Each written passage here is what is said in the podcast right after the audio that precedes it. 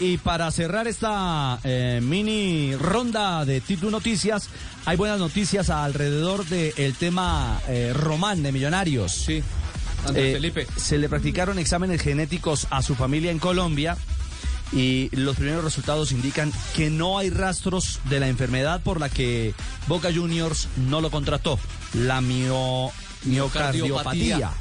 Hepática. Estamos contentos nosotros en el equipo porque estamos apoyándolo. O que ya- Exacto. ya- Ojalá ya salgan no igual estoy- que los ya- de la familia. Ahora se están Resultados. esperando los resultados de Ya los no estoy eh, tan exámenes en asustado. Alemania hechos al jugador. Los del jugador todavía no, los de que la deben familia estar por salieron llegar muy bien. en un par de semanas o en la próxima semana de este mes de mayo. Cerramos la ronda.